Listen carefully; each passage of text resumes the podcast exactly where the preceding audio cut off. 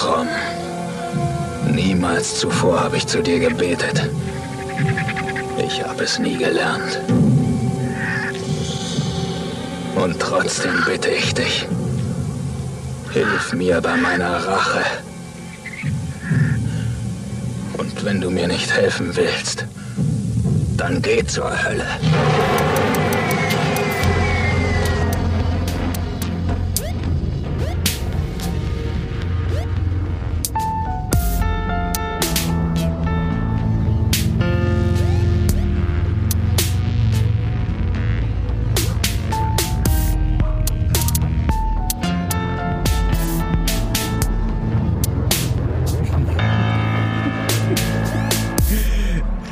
Herzlich willkommen bei der Nostromo-Verschwörung. Heute sind dabei der Fred. Das bin ich und der großartige Basti.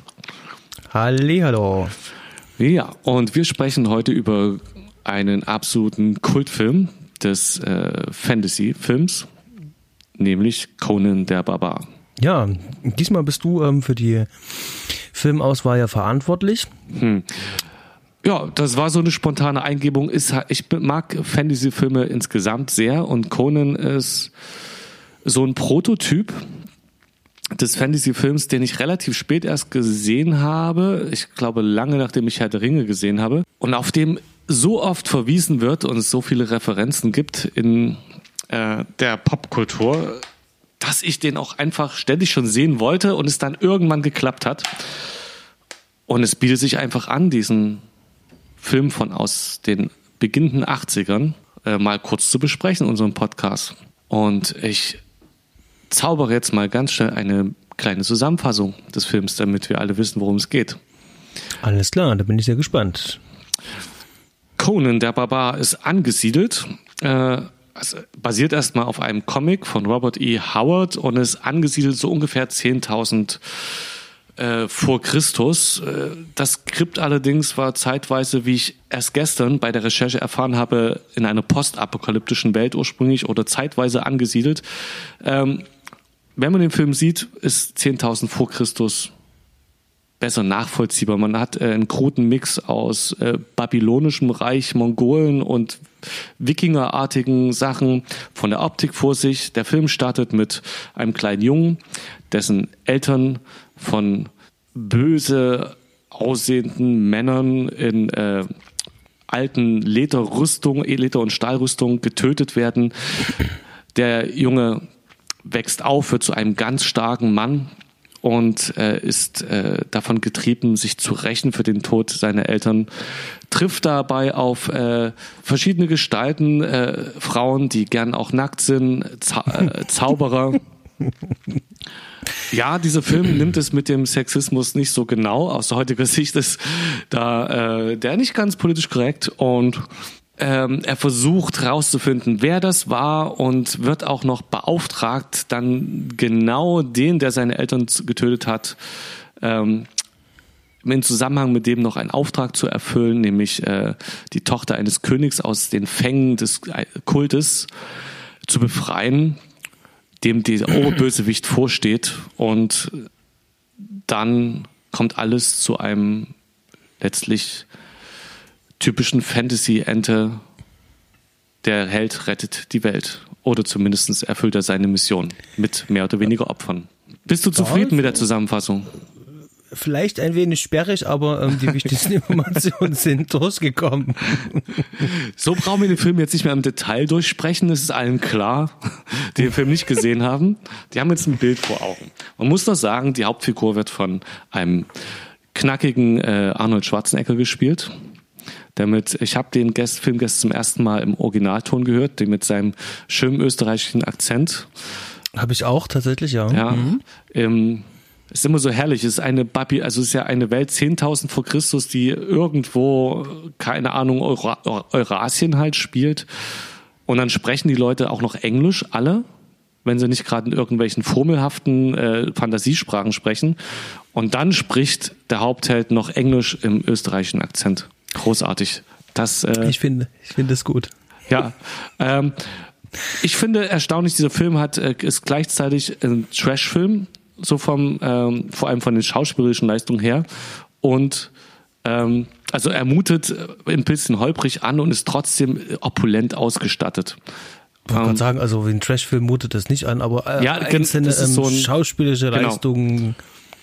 Manche Sachen, was Logik angeht und äh, ist, äh, fragt man sich, ist ein bisschen, da ist die Wertigkeit nicht da, die aber die Optik wiederum für einen 80er-Jahre-Film ist nicht so gut wie Star Wars. Nicht so hochglanz, es ist rauer, aber es ist äh, wunderschön ausgestattet. 82 haben sie ihn gedreht. Genau. Arnold Schwarzenegger hat sich extra seit 1978 die Haare wachsen lassen. Ich habe gelesen, es ka- waren 79. Oh, ah. An, in meinem Geburtsjahr hat sich Arnold Schwarzenegger die Haare wachsen lassen, damit er zum Filmdreh keine Perücke aufsetzen muss. Das ist doch großartig. Stimmt, der ist ja, der ist ja ähm, schon 75 oder irgendwann ist der ja auch schon ähm, dafür ähm, in Betracht gezogen worden, die Rolle. Oder war das 77? Auf jeden Fall hat es fünf Jahre gedauert, den, äh, bis zu dem Zeitpunkt, wo die den Film gedreht haben. Ähm, genau, der Film ist äh, 1982 gedreht worden und äh, niemand Geringeres als ähm, der große, eigentlich kleine Mann Dino De Laurentiis war hier der ähm, Produzent und ja, ähm, schlauer Mann, äh, großer Produzent und hat äh, natürlich, weil er Geld sparen wollte, aber das Potenzial des Films erkannt, äh, erkannt hat, äh, sich dazu entschlossen, Mensch, wir können den doch in Spanien drehen. Ähm, da können die alle schön ihre Stunts alle selber machen, wenn sie das wollen. Da gibt es keine Association, die sagt, hier, das dürfte aber nicht und keine Versicherung. Und äh, in Spanien ist es sowieso ähm, schön mit äh, der Landschaft dort und genau, das ist eigentlich eine sehr interessante Geschichte gewesen und gerade bei der ähm, Dokumentation, ich weiß nicht, hast du die auch mal gesehen? Ah, bei, genau, die äh, Dokumentation ist eigentlich ganz, ganz nett. Da kommt jeder mal zu Wort nach ein paar Jahren und eben halt, als er noch lebte, Dino De Laurentiis. Genau, das war eigentlich sehr schön. Und ähm, ich habe gelesen, äh, John Milius hat dafür gesorgt, dass möglichst viel Material auch für, für, ein, äh, für eine Behind-the-Scenes-Sache zusammengestellt wurde. Ist das richtig? Gibt es da ziemlich viel Off-Material? Also das, was ich da gesehen habe, ist eigentlich immer größtenteils aus dem Film und geschnittene Szenen und die Okay, werden gut. dann kommentiert äh, von, von den Schauspielern oder Okay. Leuten hinter der Kamera Jahre später. Ja, später. Nee, es war im Zusammenhang mit dem Training von äh, Arnold Schwarzenegger, der irgendwie gesagt hat, er hat für den Schwertkampf und irgendwie für Falltraining gemacht, ähm, das ziemlich hart gewesen sein sollte. Und es wurde Jahr. angeblich alles mitgedreht oder viel mitgedreht. Okay, habe ich das falsch genannt? Genau. Ähm, weil du es vorhin gesagt hattest, äh, ähm, so ein bisschen so äh, Einordnung, du hast es ganz klar hier schon äh, als Fantasy-Film hast du eingeordnet, ne? Genau, es ist, äh, um genau zu sein, ein Low-Fantasy-Film. Ähm, man unterscheidet im Fantasy-Genre zwischen Low- und High-Fantasy. High-Fantasy ist das äh, Herr der Ringe, in was in die Richtung geht, was episch ist und ausgeformter und Low-Fantasy sind eher die episodenhafteren, kleineren Stories, äh, äh, wird auch gern als Schwert und Zauberei und Magie, Sword and Sorcery äh, ähm, Genre bezeichnet. Und da ist Conan einzuordnen. Überschaubare Story ähm, und Kämpfe, so ein bisschen Pulp Fiction. Genau. Ähm, vielleicht ganz kurz noch ein bisschen so zum ähm, Stab, wer hier alles mit dran beteiligt war. Ähm, hier möchte ich ähm, äh, zwei Leute ganz besonders ähm, hervorheben. Ähm, zum einen möchte ich hier Oliver Stone vorheben, der ja das Drehbuch geschrieben hat.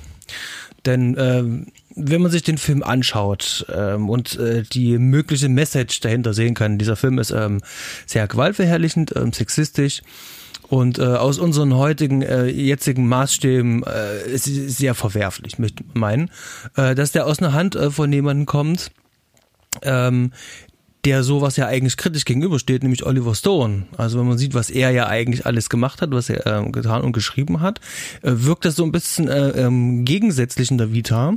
Und äh, in den Interviews, die ich jetzt mit ihm gesehen habe, ähm, kann er das aber ganz gut abgrenzen. Also das, ähm, der kann das, ähm, das ist halt Fantasy, äh, das braucht das eben halt und ähm, da war ich ein bisschen ähm, ähm, überrascht ähm, über äh, seine Art und Weise hier. Da, äh, ja, Ähm, ja, Oliver Stones äh, schätze ich durchaus als, ich habe JFK zum Beispiel extrem gemocht, den Film habe ich bestimmt zwei, dreimal gesehen. Und natürlich äh, Natural Born Killers ist äh, ein mhm. fantastischer Film. Der hat schon was drauf, ist am Ende aber sehr ins Ideologische jetzt so die letzten Jahre abgedriftet, wo ähm, ich die Filme da auch nicht mehr gesehen habe, weil die Kritiken mir dann schon gereicht haben, dass das zu sehr eingefärbt ist und da zu sehr eine Message rübergebracht werden soll. Ähm, ja, ich glaube, ich schätze einfach lieber die Kunst, die Kunstwerke, die ich sehen kann, anstatt dem Mann allgemein irgendwas als, äh, als Allgemeingenie sozusagen darzustellen. Ja, ja, ja, ja. Das macht hochgradig Sinn. Aber das ähm, wollte ich wenigstens mal ganz kurz mit angemerkt ja. haben. Ähm, und ähm, als zweites, und das finde ich fast mit äh, am wichtigsten in diesem ganzen Film, denn die äh, Musik hat mich jetzt die letzten Tage verfolgt, ähm, seit ich den Film gesehen habe. Ich hatte das damals sogar auch als ähm, auszugsweise ähm, als Soundtrack da, und zwar die Musik vom Komponisten Basil ähm, Polidoris. Mhm. Und also ich kenne sehr viele Menschen, sehr viele Leute, die diesen ähm, Soundtrack ähm, hören und haben sich auch durch diesen musikalisch inspirieren lassen. Also für andere Formen von Musik und gesagt haben, das ist Inspiration. Also gerade jetzt in den Metal-Sektor ja. ähm, taucht tatsächlich dieser Name häufiger auf und vor allen Dingen auch der genau dieser äh, Conan-Soundtrack, der ja wirklich sehr markig ist. Ganz hervorragend. Also mir gefällt er sehr gut. Ich weiß nicht, wie dir das äh, gefällt, der Soundtrack. Witzigerweise, also ich habe erst mal gar nicht recherchiert, ich habe nur geschaut und gedacht, so an manchen Stellen entspricht es nicht meinem Geschmack, meinem momentanen Geschmack, wie ich jetzt das untermalen würde musikalisch. Ich, ich glaube, der hat schon was Neues geschaffen für die Zeit. Also Conan ist ein, Film in der Art, also gibt es gar nicht so viele, ne? vor allem in der Qualität. Das so ist speziell dieses äh, Haut drauf Fantasy-Genre ist irgendwann in die Zeit erst. Äh, also ich kenne nichts Älteres, um es auf den Punkt zu bringen. Ich kenne jetzt nichts Älteres, Vergleichbares, äh, so episch und also so aufgeladen und dann so ein Bodybuilder hingesetzt. Es kam alles eher erst im Gefolge, aus meiner Sicht.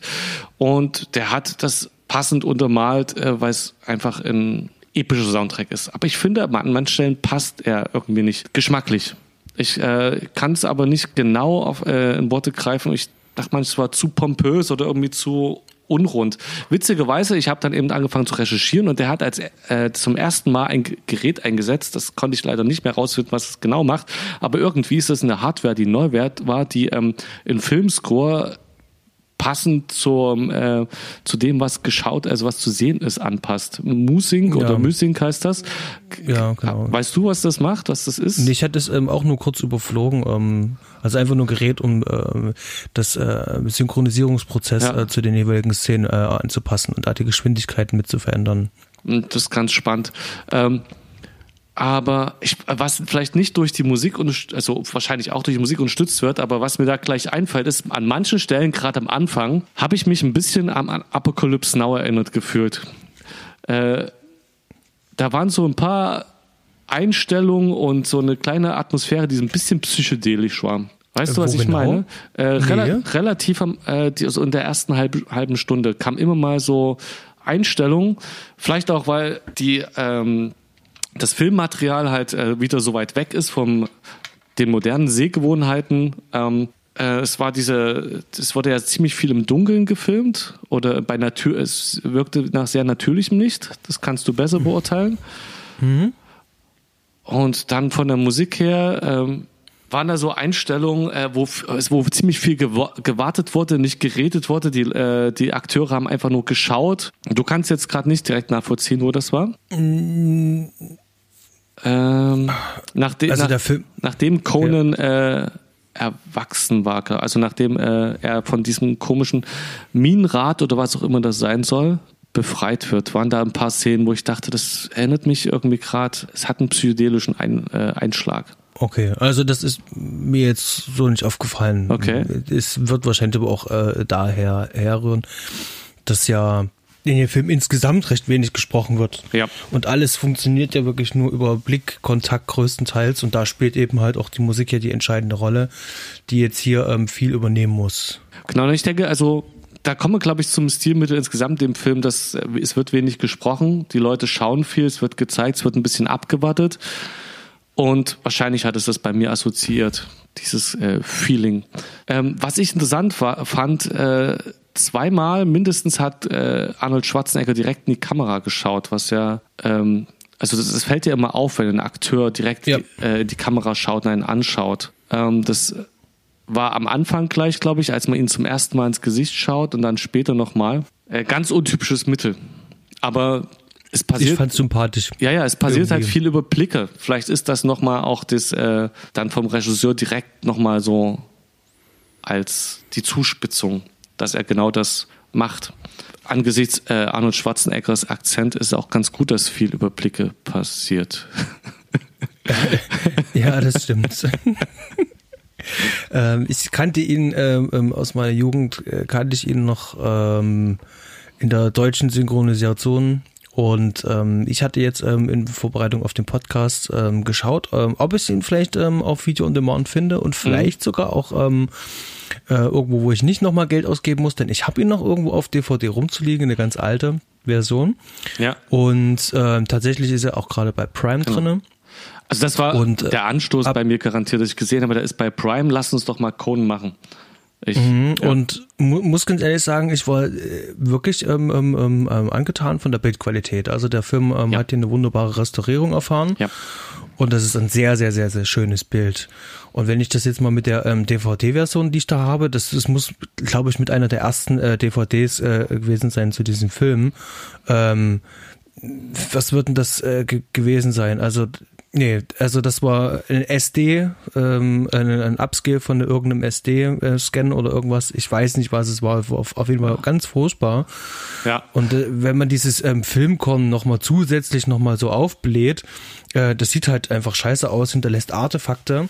Und bei dem Film war das Messer scharf, glasklar, ja. in Full HD und sah wirklich schön aus.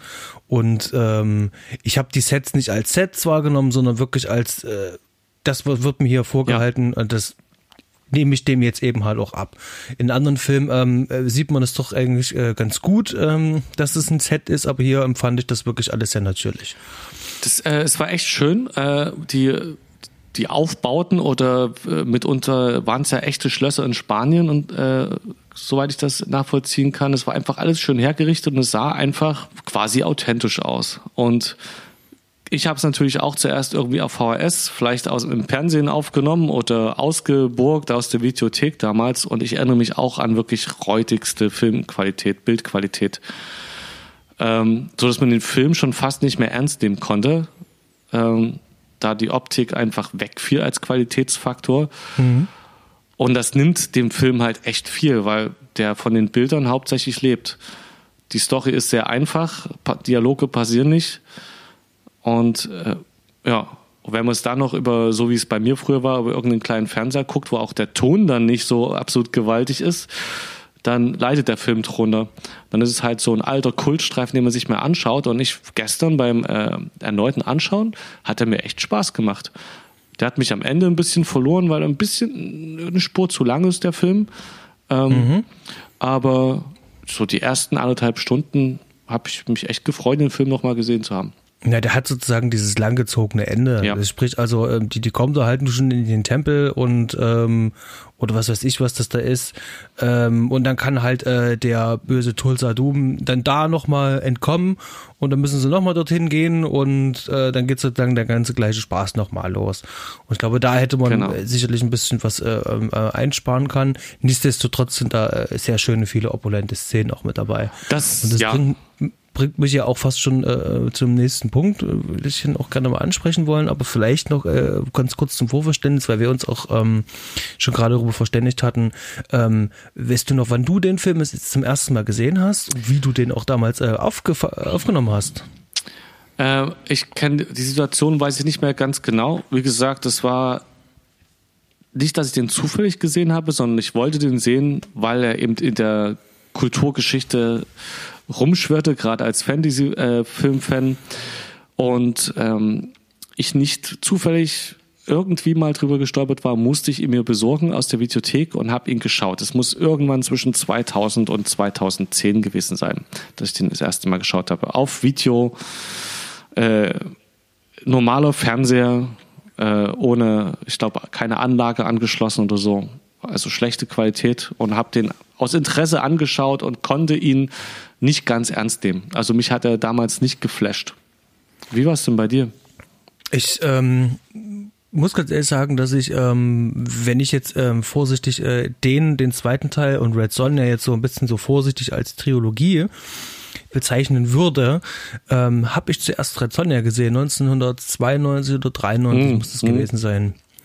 Da lief ja damals ähm, äh, im Vorabendprogramm, also 19.20 Uhr, eine ganz merkwürdige Zeit auf ZDF. Und dann hatte ich den als äh, kleiner äh, Wanz gesehen. Ja, ähm, das hat natürlich für ähm, mehrere Tage in der Schule Gesprächsstoff gesorgt, weil ich halt ähm, den Film gesehen habe und konnte darüber viel erzählen. Das war ganz wichtig. Und wir hatten den halt auch sehr häufig halt auch ähm, gesehen, diesen Film, weil wir den auch aufgenommen hatten. Das heißt also, der erste Film und erst später, also wirklich später, also wirklich in meinen Teenagerjahren, habe ich dann glaube ich, zuerst den zweiten gesehen, den Zerstörer, und ja. dann erst ähm, Conan der Barbar. Also der war definitiv der letzte, den ich da gesehen hatte. Genau. Und ähm, ich mochte die, ähm, wenn ich es jetzt vorsichtig als Trilogie bezeichnen darf, was es ja, ja offiziell auch gar ja. nicht ist. Ähm, aber man kann schon sagen, also gerade Red Sonja ähm, ist in einer Art äh, Rip-Off und war ja auch mal geplant als dritter Teil mhm. und äh, ging dann halt nicht durch. Äh, dass ich das früher sehr gerne gesehen habe. Ich mochte diese Art von Low Fantasy und äh, kurzweilig und irgendwie sehe ich es heute noch genauso. Also jetzt beim ähm, Anschauen, also gerade mit der Restauration, habe ich mich sehr wohl gefühlt und ähm, habe mich unterhalten gefühlt und angenehm unterhalten. Es gab auch ein paar Momente, wo ich wirklich so, ach, das ist äh, abstoßend und ekelhaft, also funktioniert immer noch. Also da gibt es ein paar mhm. ähm, harte äh, Zerhackstücklungsmomente. Ja. Also wenn ich dran denke, wie der die Schlange da auseinander hackt, ähm, das ist schon ganz schön ekelhaft. Ja. Ähm, ja, und auch wenn man sieht, dass das äh, eine volle Attrappe ist, ist es wirklich äh, ekelhaft, ja. Ja, ein paar kleine Fass-Splatter-Elemente sind da schon drin. Und wenn geköpft, geköpft wird. Oder auch schön die Verwandlung von James Earl Jones, aka Darth Vader, äh, Darth Vaders Stimme, ähm, wie der sich äh, da in die, in, die äh, in die Schlange selbst verwandelt dort. Also wie das Gesicht ja. so kurz langgezogen wird, so schöne Puppentechnik oder was ist so Knettechnik. Ich weiß nicht, äh, weißt du vielleicht besser, wie die das gemacht haben, aber ich vermute. Es sieht einfach nur so aus, als es, es wäre da irgendwo die von ihm Gesichtsabdruck gemacht worden. Genau, und das länglich dann gezogen. Also irgendwas. Und das hat man vor, hat man irgendwie befestigt und dann hat halt einfach jemand hinten irgendwie mit was dagegen gedrückt. Also wahrscheinlich mit dem Negativ und dem Stock mhm. vorsichtig dagegen gedrückt halt und ich weiß nicht, wie sie es gemacht haben, aber es sieht so ein bisschen so, so aus halt. Ah, ja. ähm, aber man weiß ja, wo die ganze Reise hingehen soll. Und ja. es funktioniert ja am Ende. Äh, ja, schön gemacht, auf jeden Fall. Ähm, da äh, John Milius, ist der schon an der Reihe? Möchtest du da schon mal sagen? Mm, also wenn man ein bisschen sich mit äh, John Milius auseinandergesetzt hat, äh, er selber hatte ja eine ganz andere ähm, ähm, äh, Plan für sein Leben. Er wollte eigentlich zum Militär gehen. Mhm. Und äh, da ist er wegen seinem Asthma ähm, allerdings nicht zugelassen worden. Ja, hat, hatte der ja eine riesengroße Karriere schon, schon, schon ausgemalt. Und ähm, ja, dann hat es eben halt nur zum Regisseur gereicht. Also ich fand das sehr merkwürdig, als ich das gelesen habe über ihn. Ähm, ja. Und äh, gibt auch so ein paar Sachen ähm, in seiner Biografie. Äh, wenn man sich die Setfotos anschaut, der hat halt auch einfach so einen äh, Generalshut äh, oder Mütze da auf die ganze Zeit. Ähm, ist ein Waffennah, ist in der National Rifle ähm, Society ja. und ähm, dann hat er noch so einen Film wie ähm, Red Dawn gemacht, der ähm, sehr kontrovers und sehr streitbar ist. Den wollte ich auch ähm, schon mal sehen. Gibt es ja auch ein Remake, das auch schlecht sein soll, aber das Original soll ja passabel sein. Erstmal. Ja, also das ist das ist wirklich ähm, ähm, der der Mann hat äh, eine Agenda und das ist keine mhm. schöne Agenda und wenn ich mir jetzt den Film anschaue, dann scheint das tatsächlich genau der richtige Mann für diesen Film zu sein. Jetzt muss ich dazu sagen, dass dieses ähm, ähm, Drehbuch ähm, äh, ähm, da natürlich auch ganz viel ähm, vor, vor, vorwegnimmt. Also der, da ist sozusagen schon alles im Drehbuch drin. Da muss es nur umsetzen. Und da muss ich sagen, äh, rein vom technischen Standpunkt, da haben viele ähm, schlaue, kreative Leute mit äh, dran gearbeitet. Aber Milius ist halt einfach kein, ähm, der inszeniert halt nicht sauber. Das sind viele Sachen, wo ich schon gemerkt habe, hm, das stimmt nicht, das haut nicht hin. Hier haut das Pacing kurz nicht hin, das ja. äh, Timing haut hier nicht hin. Äh, da gibt's ein paar Entscheidungen, also gerade ähm, arbeitet ja sehr viel mit ähm, Reaction-Shots und äh, die Kamera kommt wirklich gar nicht äh, dazu, wirklich als Kamera zu fungieren, sondern Einstellung, Gegenschnitt, Einstellung, Gegenschnitt. Ja. Und teilweise wird dann auf ähm, Standbilder wieder zurückgeschnitten und man sieht, dass es ein Standbild ist. Ähm, das sind ja alles Entscheidungen. Ähm, die müssten gar nicht sein. Und das bringt mich ja auch zu dem Punkt, dass äh, John Mayos, äh, nicht John Mayos, äh, Oliver Stone auch ursprünglich auch äh, Ridley Scott gefragt hatte, ähm, ob er das nicht genau, ähm, das habe ich auch gelesen. Di directen würde. Und das hätte mich tatsächlich sehr interessiert, denn ähm, da wäre der Film aus, vom, vor allem vom technischen Standpunkt her, äh, bedeutend, bedeutend äh, besser. Äh, denn hier merken wir dann doch schon, äh, einige Sachen stimmen halt auch nicht und einige Szenen sind zu lang und wie bereits schon das Ende ist ja auch wirklich sehr lang und die Länge gezogen. Da hätte hier auch ein guter ähm, äh, Regisseur, hätte auch damit eingreifen können und sagen können, okay, wie können wir denn das hier vielleicht miteinander ähm, ähm verbinden? Ein bisschen raffen, Natürlich. Ja natürlich ist, ist auch immer noch die Frage, was sagt denn der Produzent dann dazu? Wird das dann eben halt auch ähm, äh, ab, abgesegnet. Genau. Aber da bin ich ähm, ehrlich gesagt nicht ganz so über, äh, überzeugt von. Also insgesamt ist das, es ist okay, aber ein paar Schwächen sind definitiv erkennbar. Ja.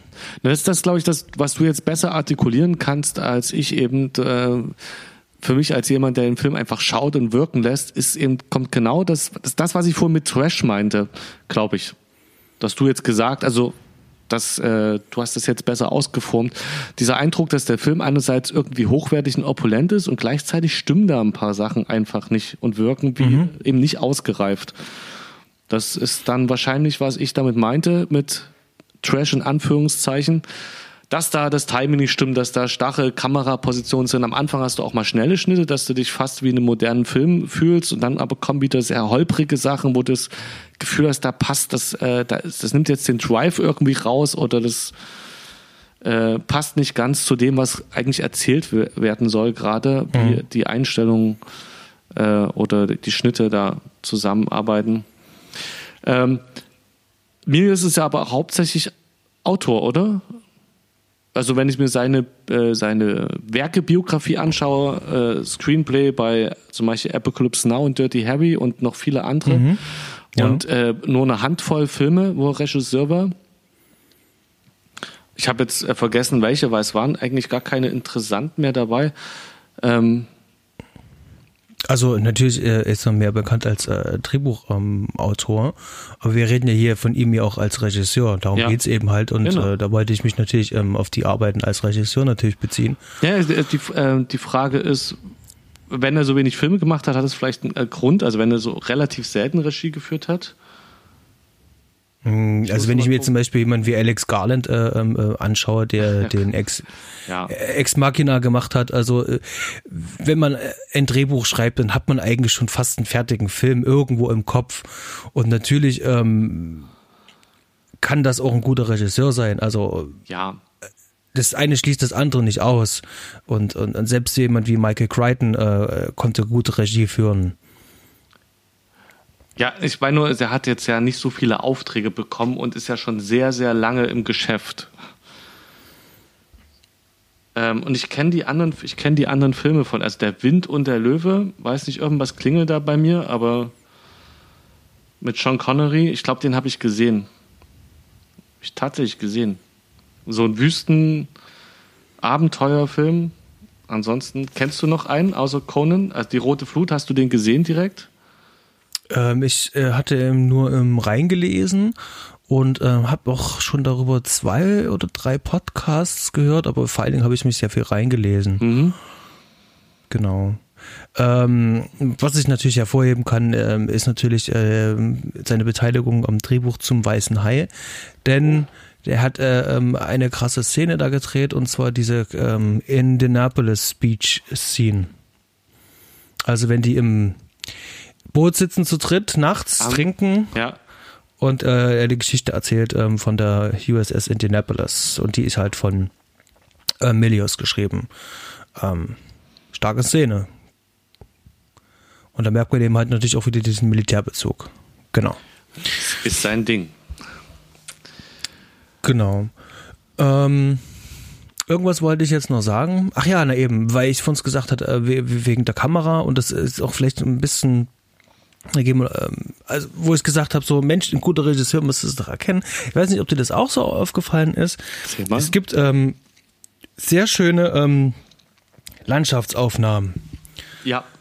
lange Einstellungen. Nur passiert da teilweise nicht wirklich viel. Und dann gibt's einen Gegenschnitt und dann sieht man sozusagen wieder eine Halbtotale von, von Leuten, die da interagieren.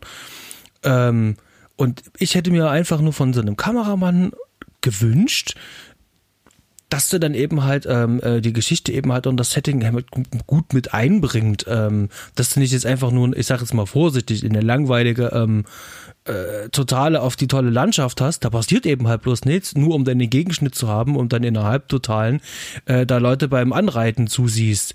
Da hätte ich lieber sozusagen die Interaktion im Bild äh, gerne gesehen. Und Ja, äh, hm. das, das ist jetzt, ich weiß nicht, ob dir auch sowas aufgefallen ist. Äh, ich, äh, ja, aber nicht so, dass ich es jetzt artikuliert hätte. Jetzt, wo du sagst, es ist schöne, äh, auch längere Einstellungen auf die schönen Berglandschaften und mit den äh, Kastellen und so weiter. Und dann, es gibt nie irgendwie, dass du die Leute, die dann gleich handeln, dass die zum Beispiel in der totalen anreiten oder sowas eben gerne mal hast, dass die Story auch in dem großen Landschaftsbild so ein bisschen mit stattfindet, sondern äh, fast so, dass man, wenn man es dann auseinander nimmt, eher sagt, und an einem Tag wurde die Landschaft gedreht und am nächsten Tag eben das Acting. Also dass das so richtig offensichtlich wird. Na, woran ich das vor allen Dingen auch noch sehe, ist so, es, es kommt mir manchmal so vor, als hätte man sich gerade am Set überlegt, so, wir müssen ja heute noch die Szene drehen. Wie lösen wir die denn eigentlich auf? Und der Kameramann so, naja, äh, hast du da nicht schon ein paar Ideen dazu? Und, na, eigentlich dachte ich, da du hattest da schon ein paar Ideen dazu. Das wirkt manchmal auch so. Ähm, und jetzt habe ich einfach nachgeschaut. Ähm, der Film ist ja rein optisch, er sieht ja auch wirklich gut aus und das sind auch wirklich ähm, schöne Kamerasachen halt dabei. Aber insgesamt kann ich da keinen Stil erkennen. Und da habe ich einfach mal den guten ähm, Duke Callaghan ähm, einfach mal na nachgeschaut. Und ähm, IMDb spuckt mir dann eben halt aus, dass er eben halt größtenteils nur für TV-Serien gedreht hat. Also Miami Vice, ähm, Hart aber herzlich, Magnum, Columbo und Ich sehe es gerade, ja. Ähm, ja, ja. Na, und da ist es genauso, da ist es genauso im Studio schnell was zusammendrehen und dann wir brauchen noch Gegenschnitte irgendwie, damit man weiß, wo das Ganze spielt oder mal kurz einen Blick auf das Haus, wo das alles stattfindet. Macht das mal morgen noch mit im Sonnenuntergang. Oder? Ja, ja, also so kommt mir das eben halt auch so ein bisschen vor, so, so ein richtiger Auftragskameramann äh, ähm, äh, äh, ohne eigenen Stil. Und ich glaube aber gerade hier so so ein Film, so, also ein Fantasy-Film, der, der kann da schon in einen eigenen Stil, eine eigene Handschrift vertragen. Also bin ich zumindest der Meinung. Ja. Also gerade weil er ja von der Geschichte oder von der Story jetzt nicht viel zu erzählen hat, aber da kann er eben halt visuell eben halt eine Menge rausholen. Und wenn man schon Sets dort baut, also ich, ich glaube, da hat man hier ähm, an der falschen Stelle gespart, als sich so ein ähm, Auftragskameramann da äh, anzulachen. Ähm, das ist allerdings Meckern auf äh, hohem Niveau. Ich finde den Film wirklich auf jeden Fall ähm, sehr ähm, ästhetisch und sehenswert, auch von der Optik her. Aber wenn man jetzt mal ganz genau ähm, into Detail geht, ähm, fallen da doch schon ähm, Qualitätsunterschiede innerhalb des Films auf und vor allem der bereits schon erwähnte äh, nicht vorhandene Stil. Ja, also äh, vor allem in der restaurierten Fassung jetzt, wie sie auf Amazon Prime zu sehen ist, ist es ein Schmankerl. Als äh, für jeden, der Fantasy ein bisschen mag, äh, man sollte ihn gesehen haben und äh, vor allem so viele Filme, Werke, äh, Zitate irgendwo im Alltagsleben spielen ständig wieder auf Conan an. Da ist es, äh, es lohnt sich zu wissen, auf was dann angespielt wird, das mal mit eigenen Augen nachverfolgt zu haben. Und es gibt einige ikonische Szenen, an die ich sofort verbinde. Also gerade James Earl Jones und äh, die Tempel- und Schlangensache, dann Conan einfach die Optik von Arnie, wie er mit seinem Mr. Universe Buddy da äh, und dem Schwert und den langen Haaren post, das ist das ist ein einziges Manowar-Cover, dieser Film. Mhm, mhm. Ja, das stimmt. Ja. Ähm, und wir alle lieben und hassen Manowar gleichzeitig. Ähm, ja, den aktuellen äh, Nachrichten ja jetzt noch ein bisschen mehr, ein bisschen besonders. Ähm, falls du es gelesen hattest, äh, mit dem Gitarristen von Nein. Manowar. Nein. Ähm, da gab es den erst den Verdacht und dann den Vorwurf, ähm, der ähm, äh, der war im Besitz von Kinderpornografie. Ui, ui, Oder ist im Besitz. Genau. Das ist halt auch über eine längere Zeit. Aber das ist vielleicht ein anderes Thema, wenn wir irgendwann mal über äh, Manowar sprechen wollen. Nein. Haben die einen guten Film? Ich glaube nicht. genau.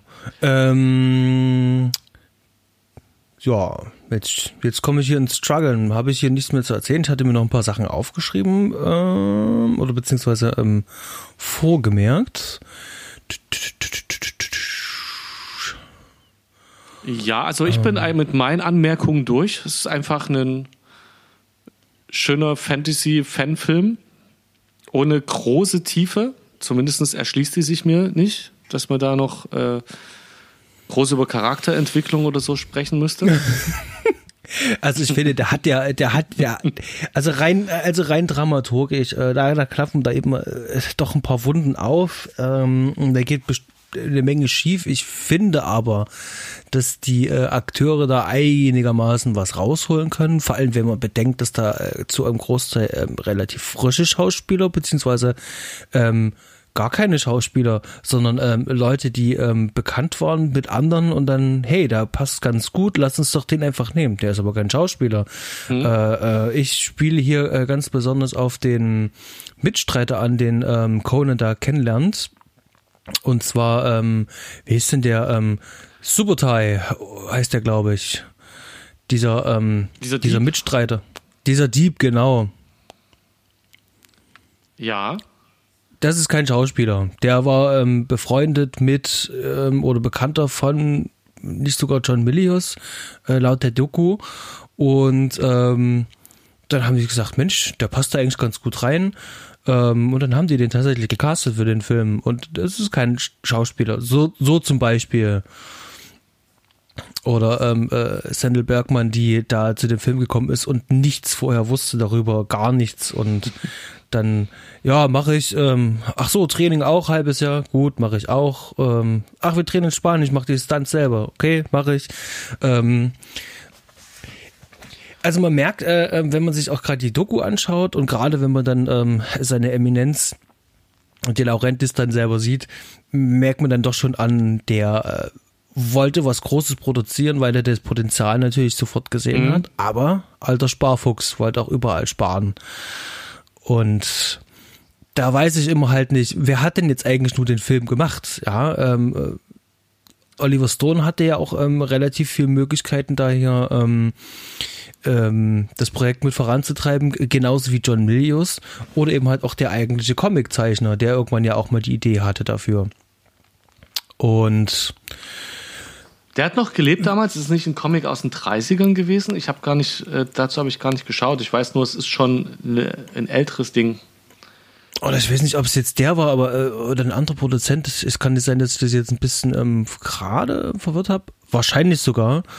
Äh, ähm, ja, der ist 36 gestorben, der, Pro äh, der Comiczeichner. Kann also nicht sein, dass der Robert nee, E. Howard ist äh, auch nicht sehr alt geworden. Er ist gerade mal 30 geworden.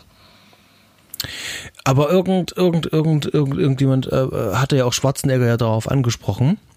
Ähm, mhm. ich, na, Stone oder Milius, glaube ich, habe ich gelesen. Äh, ja, ähm, ja, das lief wahrscheinlich länger und dann ist das aber so ein Ding gewesen, so jetzt haben wir die Kohle, jetzt machen wir einfach und dann äh, ist vielleicht, äh, waren halt so ein paar Leute irgendwie interessiert dran und haben dann den Rest schnell zusammengecastet, einfach weil die Zeit war günstig, Schwarzenegger hatte Zeit, ähm, die anderen hatten gerade Zeit. Machen wir einfach einen Deckel drauf und machen das Ding fertig. Ja, also insgesamt ähm, opulent, keine Handschrift ähm, irgendwie wirklich äh, von irgendjemanden zu erkennen. Jeder hat so so ein paar äh, einzelne ähm, äh, starke Leistungen. Also jetzt, was man hervorheben kann, ist hier ganz klar, äh, was die Schauspielerei betrifft, da ist nicht viel zu holen, außer vielleicht noch von James Earl Jones. Ähm, und der kurze, aber doch, äh, wie ich finde, witzige Auftritt von Max von Südow. Äh, ja, absolut. Die äh, Max von Südow und James Earl Jones haben ja ähm, Arnie auch ein bisschen Schauspielunterricht am Set gegeben. Und der hat die dafür ein bisschen trainiert. Äh, genau. ich weiß, mit der Handschrift, also diese, die, ähm, die Bildeinstellung, gerade so diese Muskelmänner und wie äh, Arnie posiert in der Kamera und auch wie ähm, zum Beispiel am Anfang schon James Earl Jones und seine Schergen da einfach nur böse in die Kamera gucken. Ich weiß halt nicht, inwiefern das vorher zum Beispiel schon da gewesen ist. Diese Art, diese eigentlich jetzt ikonische, typische Fantasy-Inszenierung, wenn du also diese platitüdenhafte Inszenierung, wie du diese Muskelmänner darstellst und wie die böse gucken und ihr posieren. Ist das vielleicht eine, ähm, eine Erfindung von John Milius oder Kameramann oder was auch immer gewesen? Oder greift das auf was zurück? Also wenn ich jetzt an Herr der Ringe denke, das natürlich ein bisschen älter ist und ich glaube auch diesen äh, die erste Verfilmung, diese die übermalte, die arbeitet halt zum Beispiel nicht so. Mm, ich glaube, der, äh, gerade der Film ähm, macht da ähm, was, ähm, weswegen du auch für uns auch das schon ähm, als Low Fantasy auch mit ähm, eingestuft hast. Ähm, der erzählt halt recht wenig ja auch von der Welt als solches. Der, der, der sagt ja gar nichts viel über die Welt, sondern genau. es geht nur um diesen roten Faden, ey, du hast meine Eltern abgemurkst, ähm, jetzt bist du dran. Das ist die Narration. Genau. Da Wolltest du jetzt darauf hinaus? Und, äh, Nee, ich meine wirklich, dass äh, die Bild, die Bild, äh, so wie die äh, Helden dargestellt werden, die Bösen und die Guten, dieses Posing, dieses typische Fantasy-Posing, was du halt auch auf dem Manowar-Cover hast. Kann es sein, dass es daher kommt oder gibt es da Vorbilder? War der Comic so? Der Comic war so, also der stützt sich hier wirklich rein visuell sehr stark auf den Comic und du hast ja auch sehr ikonische Bilder da drin. Jetzt ja. als Beispiel die Kreuzigungsszene. Also dieses Bild ist ja äh, gigantisch und äh, die lassen sich auch Zeit, äh, das zu etablieren, wo die auf diesen ähm, äh, alten Baum zu fahren mit der Kamera. Ja. Das ist ja mit einer der stärksten Szenen im Film. Und die funktioniert, wie er da oh, einfach nur da hängt. Das kann man auch sagen. Es war ein künstlicher, krasser Baum, also so richtig schöner Fantasy-Baum, verknorpelt. Und genau. dann äh, ist wohl, ist es wohl ein echter Geier, der Arnie da ein bisschen versucht, was abzuhacken. Und dann haben die einen echten toten Geier genommen, in den Arnie dann reinbeißt. Mhm. Und der, die mussten ihm dann den Mund schnell ausspülen, damit er sich keine Vergiftung irgendwie holt. Also der hat äh, in einen echten Geier quasi reingebissen. Das, ja, so macht man Männerfilme. Ah. genau. Voll krass. Ähm, was wir uns also äh, mit Wordbuilding und sowas äh, äh, gesagt hast, äh, was wir uns gestern gefragt haben, ist auch ähm, am Anfang, also als Anfang, äh, der wird als Kind gefangen genommen und wird an dieses Rad gebunden, so äh, mhm. was der da wie so ein als einen Büffelersatz im Kreis dreht und ist dann irgendwann groß und wird dann irgendwann zum Kämpfer rekrutiert. Was macht dieses Rad? Wird das irgendwann mal überhaupt angedeutet oder drehen die einfach 20 Jahre lang nur am Rad? Also die Frage habe ich mir schon mehrfach gestellt, ähm, ob da irgendwas zermahlen wird oder irgendwas hergestellt wird, aber ich sehe dann eben halt auch nichts äh, an, anbringen oder abgeholt werden. Oder genau. Ich habe überlegt, der eben halt ich habe überlegt, Minenschacht vielleicht, aber es ist so als ja. wie der Fahrstuhl oder sowas, der betrieben, also hier die, das vierte Band. Aber es ist unklar, es ist mitten in der Wüste, es gibt keine anderen Aufbauten, außer so eine kleine Betriebshütte und glaube ich, also so, es gibt nichts, was da die machen können. Die haben ein Rad. Ja, ist irgendwie spannend. Ja, tatsächlich. Also würde ich jetzt hier Nitpicking betreiben, würde ich das jetzt hier an der Stelle äh, mit, mit, mit rausheben. Also es gibt noch natürlich noch viele andere Sachen. Ja, wie zum Beispiel diese Suppe, die da in diesem, äh, ähm, bei dieser Orgel, in diesem Tempel da gekocht wird, wo diese ganzen Hände drin sind und das sieht ja aus wie Gift und wo ich mir dann auch die Frage stelle, äh, welchen Sinn hat das dann, dieses es, Zeug? Es gibt da jetzt viele geile Szenen. Oder ähm, wo die zum Beispiel dann ähm, nach dem ersten Überfall bei Tulsa Doom also ich glaube direkt nach der Suppe, fliehen die ja Und dann kommt äh, Tulsa Doom und seine zwei Schergen, die so schwer atmend raus für die Höhle. Dann verwandelt er diese Schlange in einen Pfeil. Ja, genau. Mhm.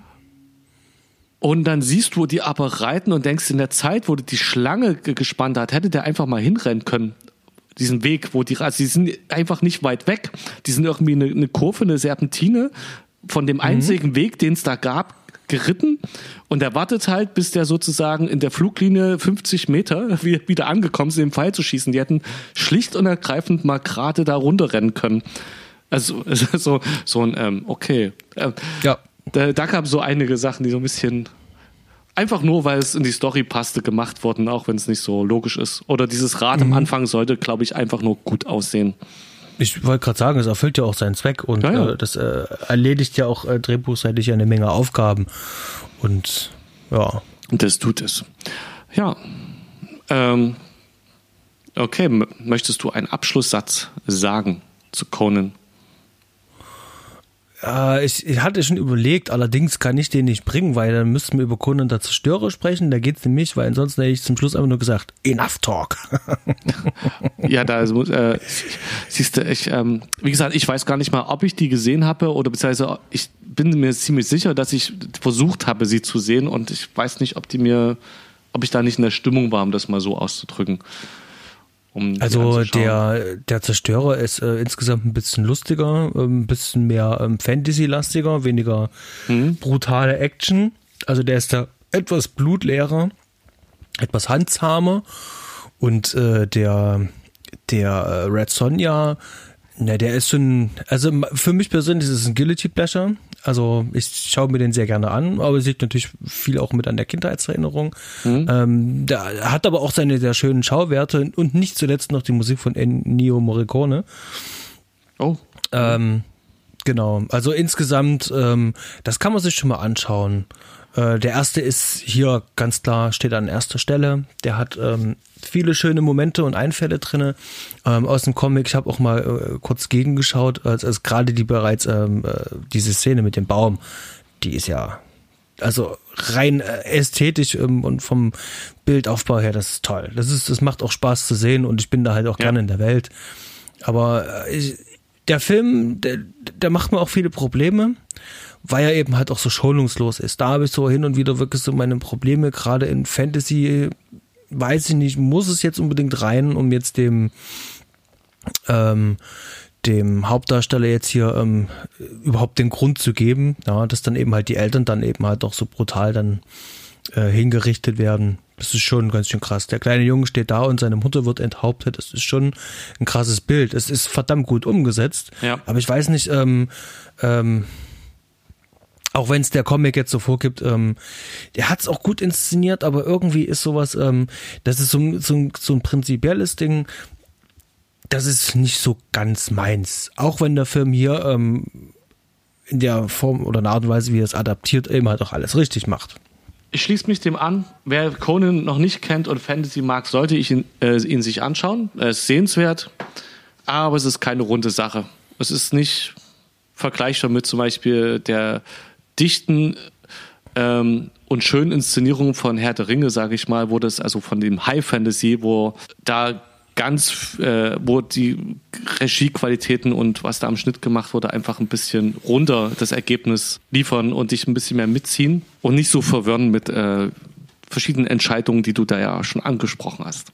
Genau, also ja. von mir aus war es das. Ähm, es hat mich gefreut für das Gespräch, lieber Fred. Danke, mich auch, jedes Mal wieder. Und ähm, dann gerne wieder beim nächsten Mal. So sieht's aus.